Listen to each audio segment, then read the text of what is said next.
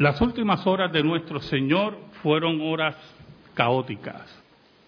Mientras el Sanedrín, conjuntamente con los políticos corruptos de Roma, preparaban el asesinato de Cristo,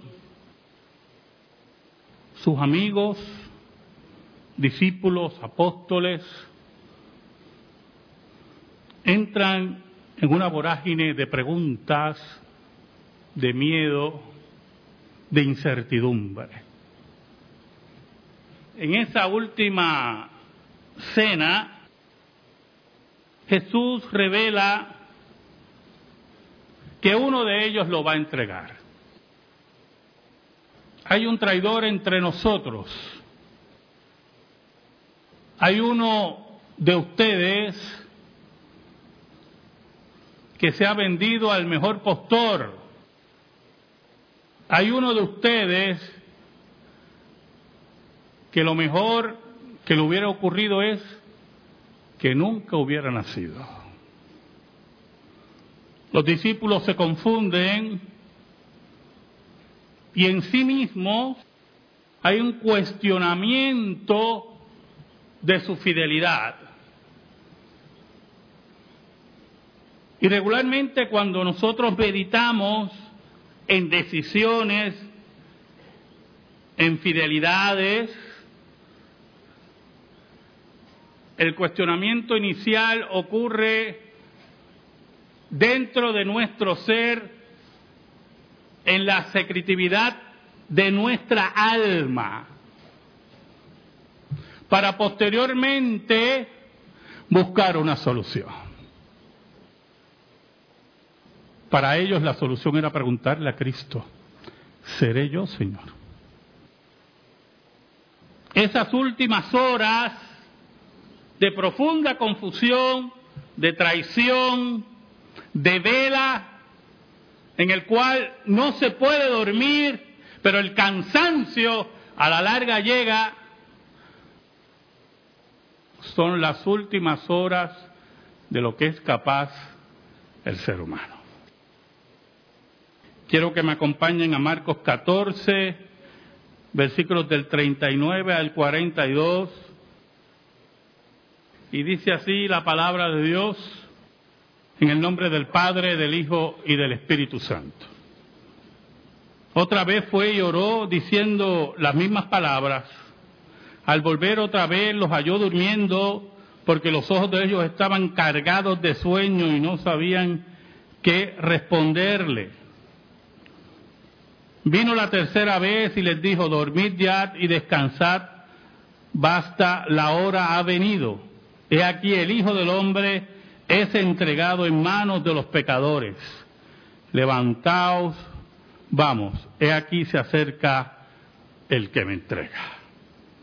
Oramos. Señor bueno, gracias te damos por tus infinitas misericordias. ¿Qué seríamos nosotros si no fuera por la gracia?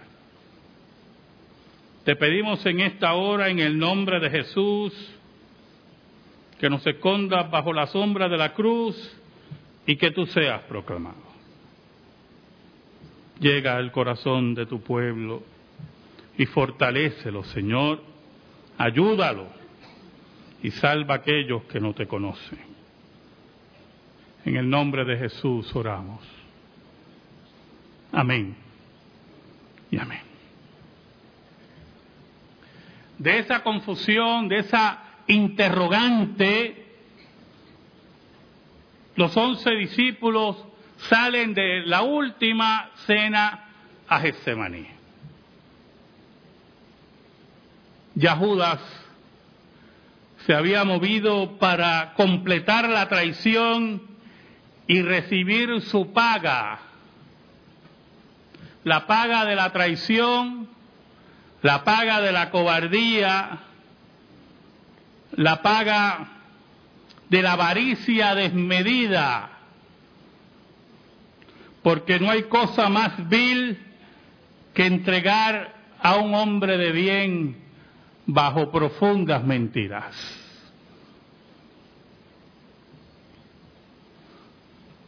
los discípulos se mueven con el maestro y el maestro le pide que lo ayuden a orar.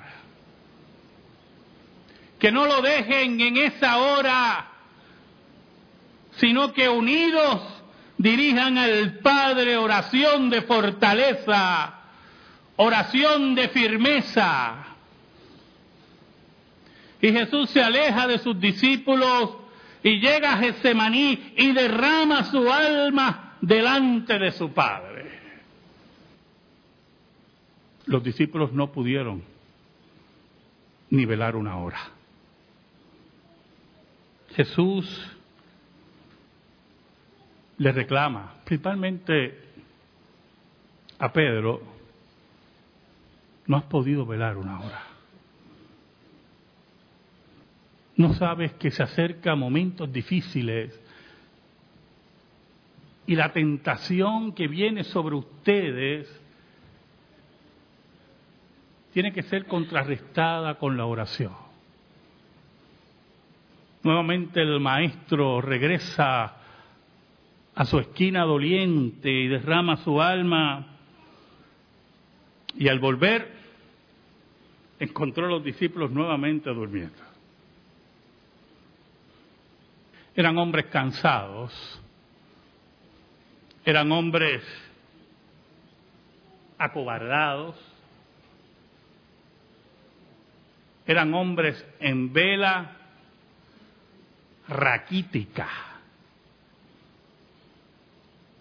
Dice la escritura que estaban cargados de sueño, estaban deprimidos,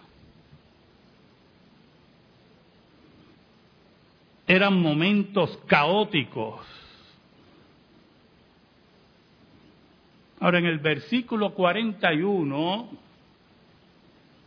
hay algo muy interesante.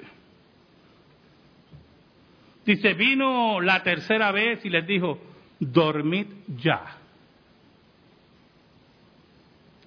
Eso era lo que estuvieron haciendo todo el tiempo.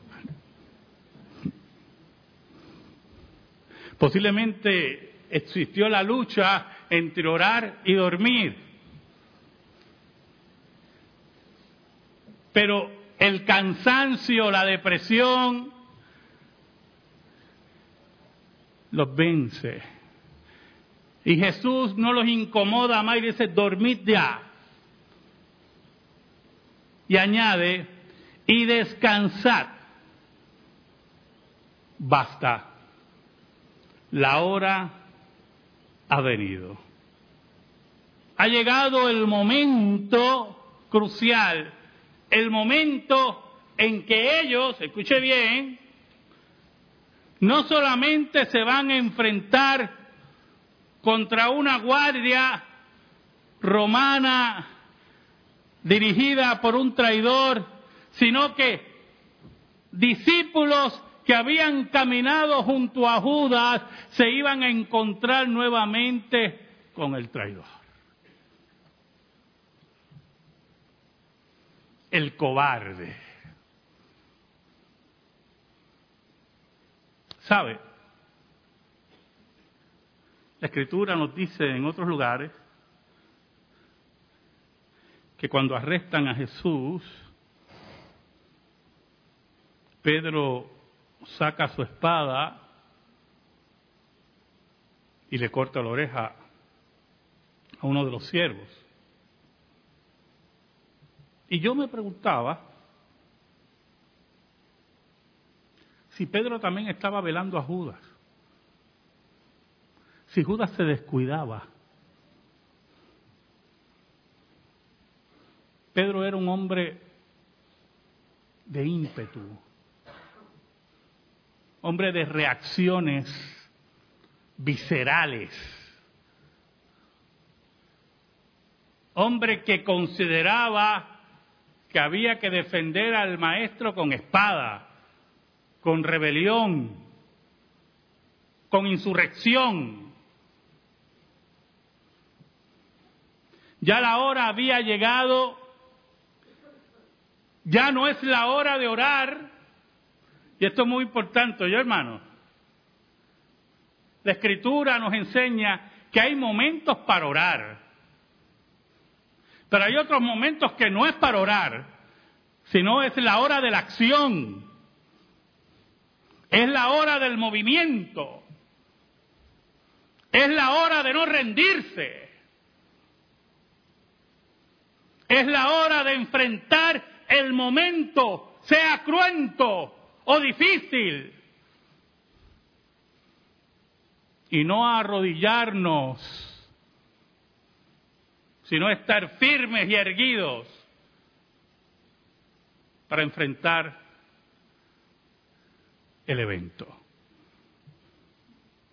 Por eso cuando Moisés estaba frente al mar rojo, no era la hora de orar, era la hora de marchar. Y Jesús necesitaba la oración de sus discípulos porque en esa doble naturaleza, la naturaleza humana veía el Gólgota y se encrispaba, pero siempre sujeta a la naturaleza divina, a la voluntad del Padre, y necesitaba ese apoyo en oración. Una de las razones por la cual nosotros oramos los unos por los otros, aparte de lo que dice la Escritura, que oréis los unos por los otros, es Getsemaní, donde Jesús pidió a sus discípulos que oraran por él, que lo acompañaran en oración. Ya la hora de orar había pasado. Era la hora de la entrega, la hora que lo dirigiría a la muerte. Es la hora de la vergüenza, porque no hay mayor vergüenza de que el ser humano castigue al Hijo de Dios. Por eso Cristo dice en el versículo 41, en la segunda parte, aquí el Hijo del Hombre es entregado en manos de los pecadores. Gente sin escrúpulos, gente que odiaba a Jesús, gente que no le importaba a quién le había hecho bien, quién había resucitado, quién había sanado, quién había enseñado el término pecadores tiene una dimensión elevada en este versículo. Son los cobardes, los que son capaces de cualquier cosa por sus beneficios y por sus intereses. Por eso la vida en el Evangelio, una de sus características elevadas es renunciar a nosotros mismos para la entrega. Por eso el apóstol Pablo dice que el verdadero amor no busca lo suyo. Esta semana en las redes sociales algunos deben haber visto una foto que a mí me, me llamó mucho, la, me, sorprendió mucho, una foto tremenda. Un miembro del Ku Klux Klan en una camilla herido, parece que alguna de esas batallitas racistas estúpidas de Estados Unidos,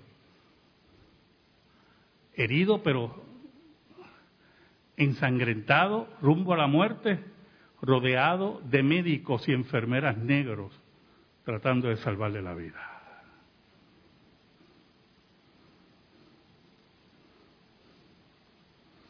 Solamente el pensamiento cristiano del amor al prójimo y la entrega puede lograr algo así. Solamente imagínense que todos esos médicos enfermeras negros fueran ateos. Imagínenselo nada más.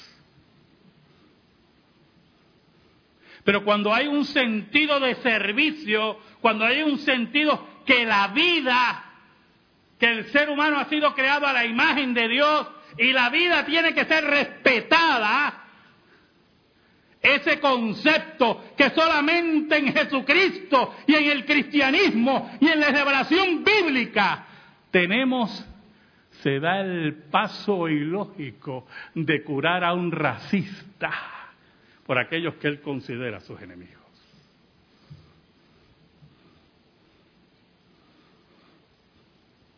El versículo 42 tiene una trascendencia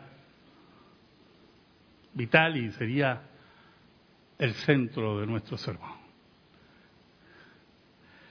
Levantaos, vamos, he aquí, se acerca el que me entrega, el que caminó con ustedes.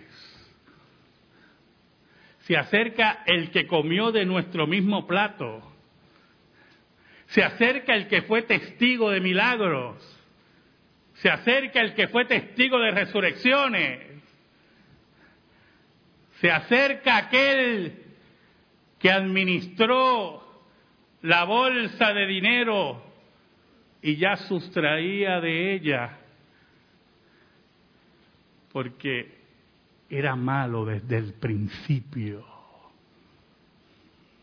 Por eso, y otro, otro detalle muy importante,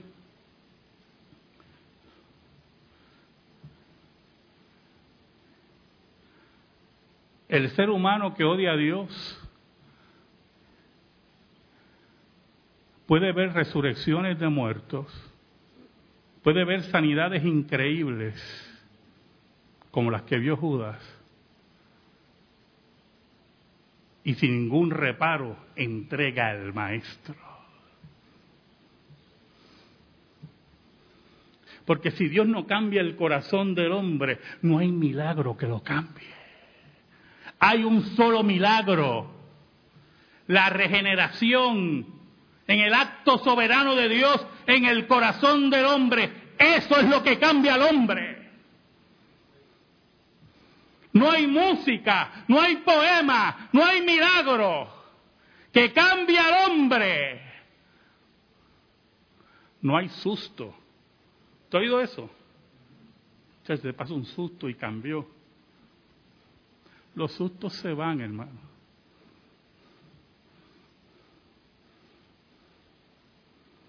El pecado es dinámico, el pecado es rebelde, el pecado odia a Dios.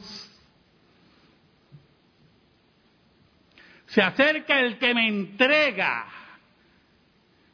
el que balbuceaba, el que hacía milagros, porque es muy importante eso a menos que la escritura se equivoque. La Biblia dice que los doce salían y volvían narrando los milagros. Judas no se quedaba junto a Jesús, Judas salía. No especule, la escritura es clara.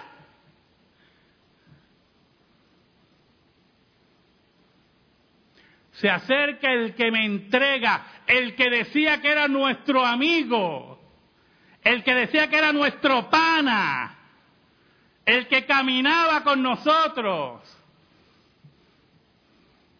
Ese es el que me entrega.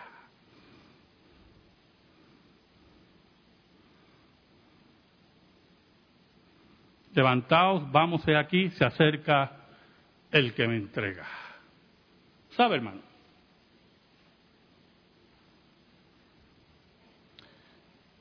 Esta semana trataron de arrestar a un maleante ahí, creo que fue en Fajardo. Un escalador y ladrón. Y cuando la policía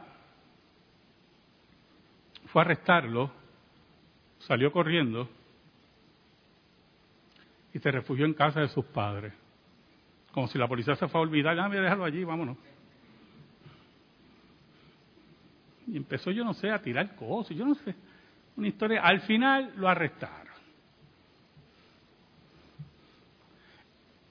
Ese que era bravito para robar, cuando se encontró con la justicia, corrió como lo que era, un cobarde. Cuando Jesús le dice a los discípulos, escuche bien, levantaos, vamos, he aquí, se acerca el que me entrega. Muy importante eso, yo, hermano. Jesús invita a los discípulos a enfrentar el arresto como hombres, erguidos, esperando al traidor, al cobarde, mirando a los ojos. Y posiblemente, ahora sí estoy especulando, en la mente de los discípulos esperaban un último milagro. Estaban con aquel que hacía milagros. No es irracional pensar que Jesús haría un milagro. Y cuando ven que se acerca esa multitud para arrestar al maestro, y Jesús le había dicho que recibamos a este cobarde que con un beso me entrega, los discípulos se dieron cuenta que Jesús pasivamente se entrega a la multitud. Y ahí el caos se convirtió en un torbellino huracanado. No entendían la obediencia pasiva de Cristo. Y por eso Pedro, esperando que el maestro posiblemente lo respalde, saca su espada y le tumba la oreja a aquel. Y Jesús le dice unas palabras muy importantes.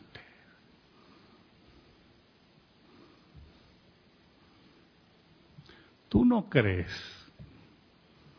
que si lloro a mi Padre, no enviará doce legiones de ángeles? Y en esos minutos, no horas, porque eso no hay que complicarlo mucho yo, hermano, en esos minutos termina el imperio romano con todos sus césares de basura y su senado que no servía para nada.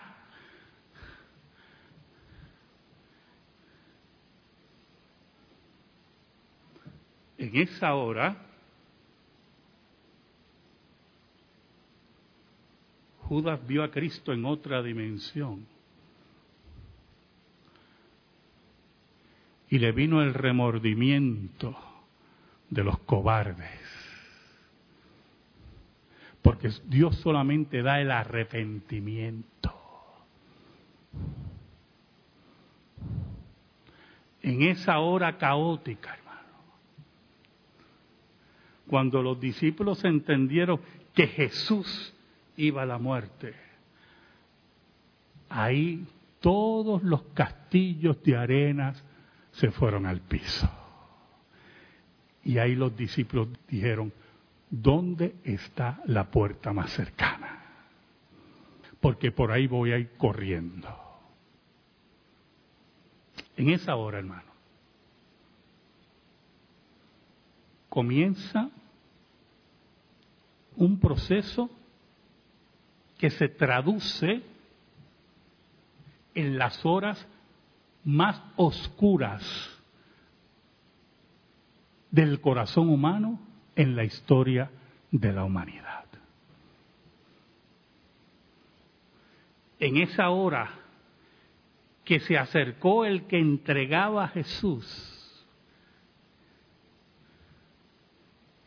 en esa hora entendimos lo que es capaz el hombre contra Dios.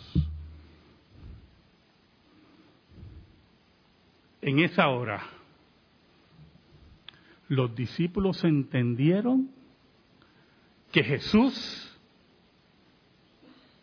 era su único amigo. Que posiblemente ellos traicionaron su amistad, pero Jesús nunca los abandonaría.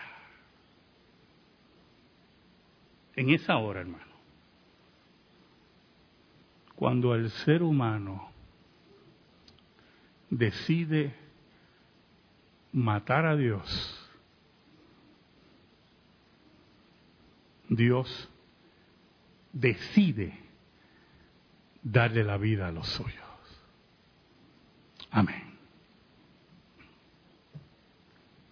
Gracias te damos, Señor. Señor, en esta hora que vemos tanta rebelión, principalmente en nuestro país, de gente de lengua suelta, de liberales trasnochados, te pedimos, Señor, que tú salves a los tuyos y fortalezcas nuestra vida. En el nombre de Jesús. Amén y amén. Estamos en silencio, hermano.